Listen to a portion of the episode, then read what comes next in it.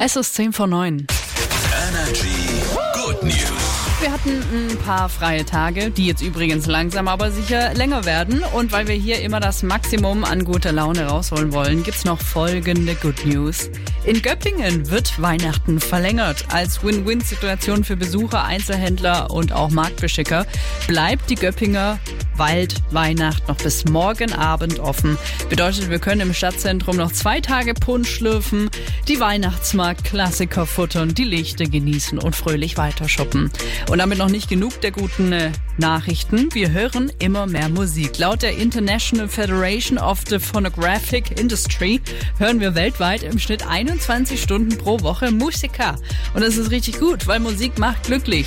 Sie wirkt sich laut Wissenschaft auf unser Belohnungssystem aus, steigert die Durchblutung und schüttet Dopamin aus. Also eine Energy Good News, wie sie im Buche steht.